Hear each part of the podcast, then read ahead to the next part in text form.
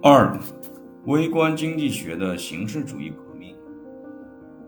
二十世纪三十年代后期，形式主义研究方法获胜，马歇尔方法开始衰落。到了二十世纪五十年代，形式主义者再次将微观经济学表达为一种依赖于瓦尔拉斯而不是马歇尔的数学结构。与逻辑一致性相比，应用变得不重要了。一九五九年，随着阿罗德布鲁模型的发表，形式主义革命达到巅峰。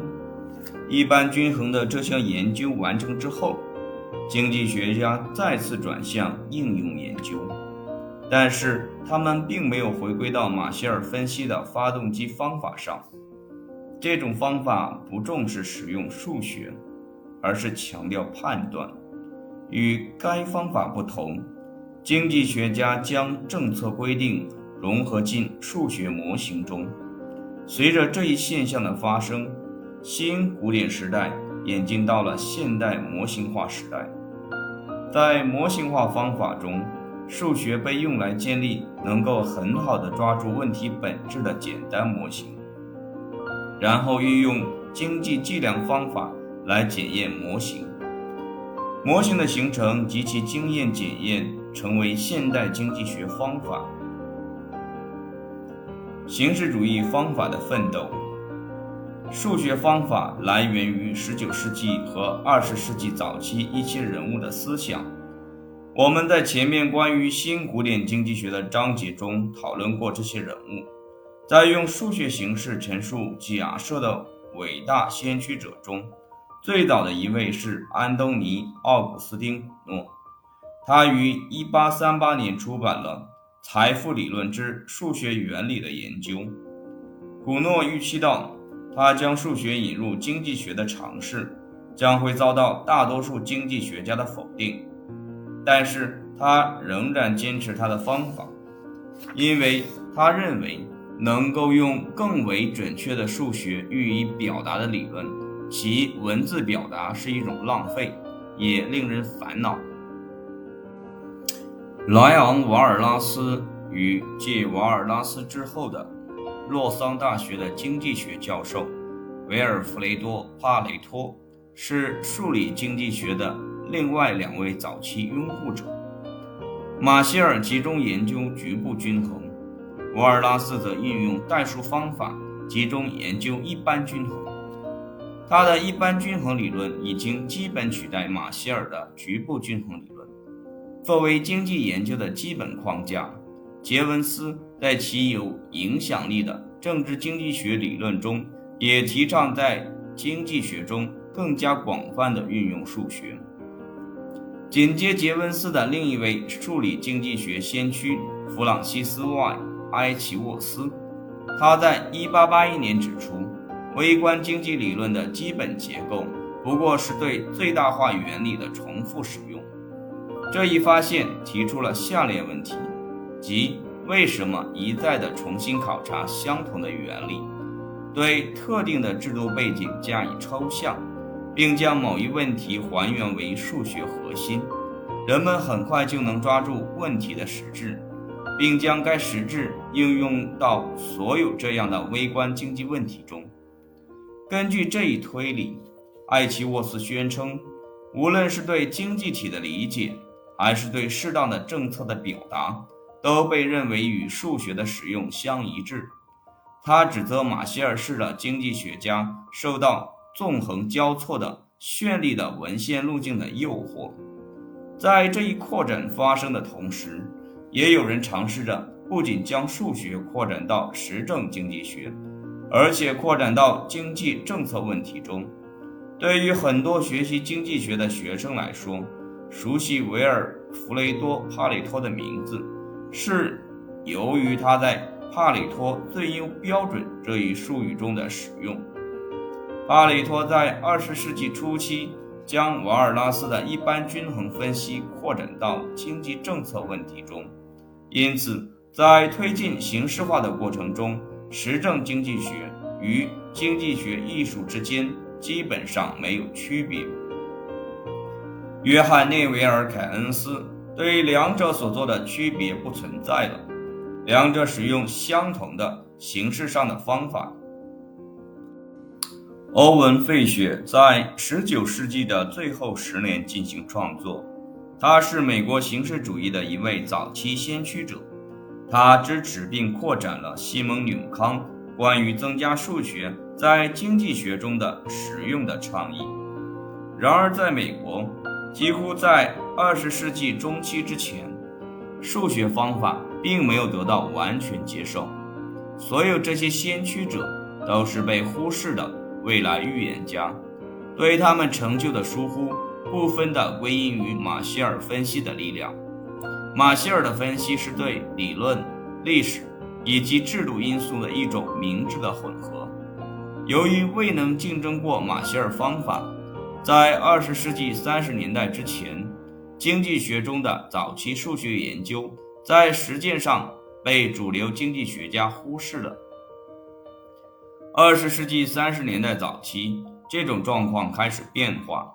如今，为大学本科微观经济学。提供基础的很多几何方法开始充斥杂志，边际收益曲线、短期边际成本曲线、不完全竞争模型以及收入替代效应模型都在这一阶段得到发现和探讨。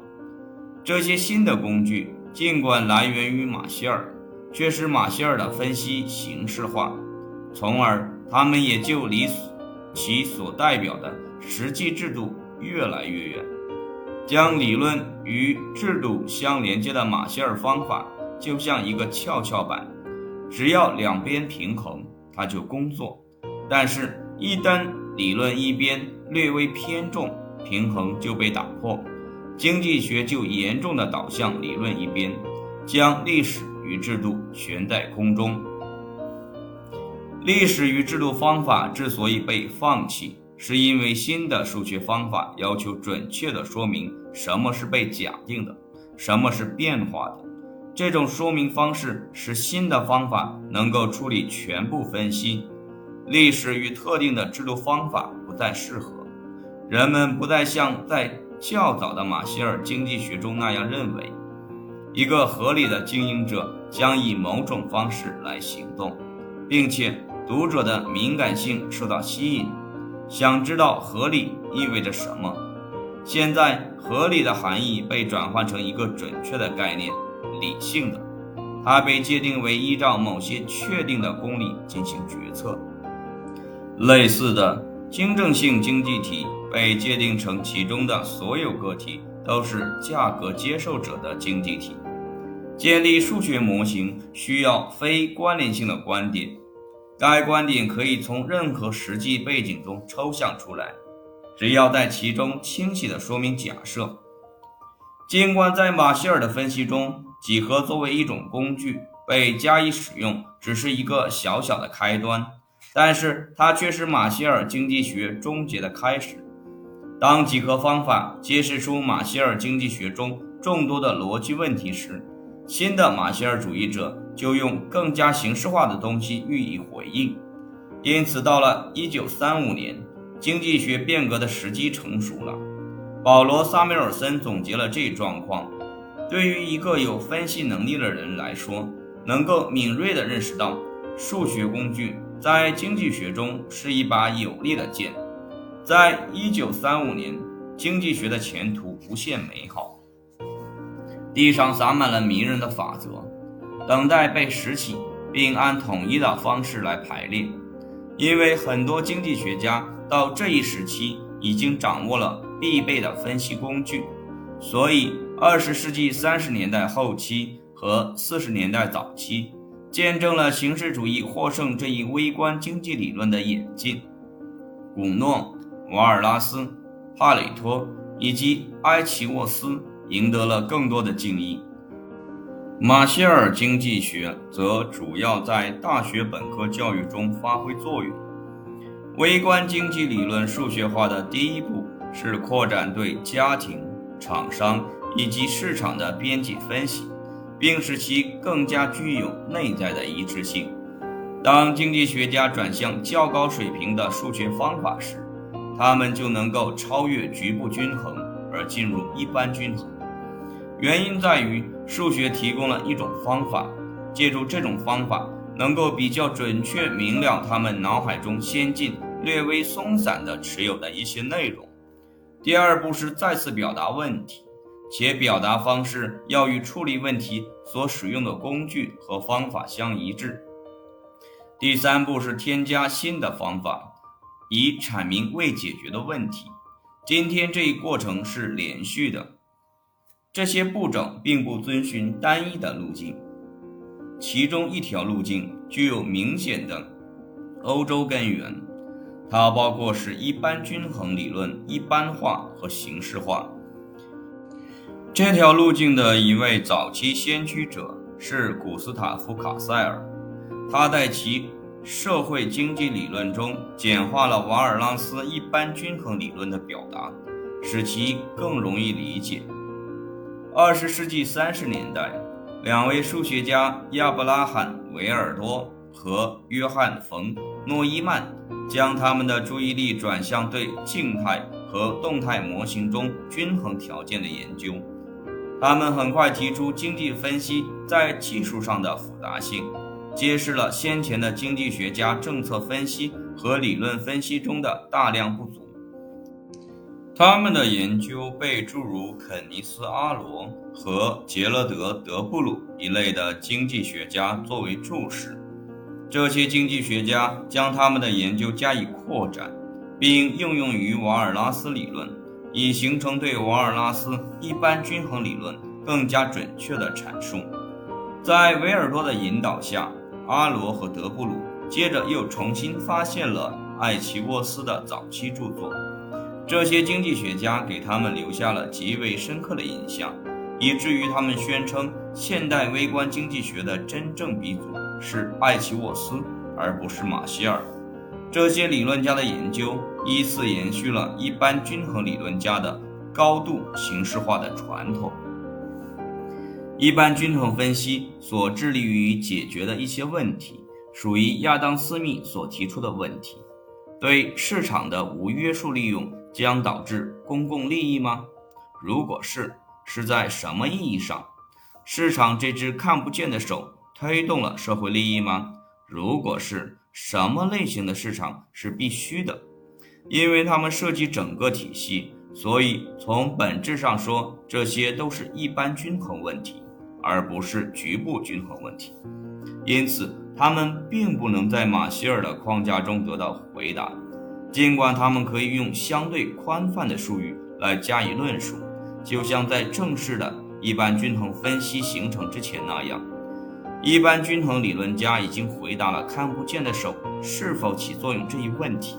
只要某些条件成立，答案是肯定的。他们的证据也是阿罗和德布鲁获得诺贝尔奖的原因。它是经济学中的里程碑，原因在于他回答了亚当·斯密所做的猜想。这一猜想开启了古典经济学传统。后来的大多数研究。都是在一般均衡理论中进行的，以其更加优美的说明看不见手的原理，并修正其假设。阿罗和德布鲁因为最先证明了它，从而为他们在经济史中赢得了一席之地。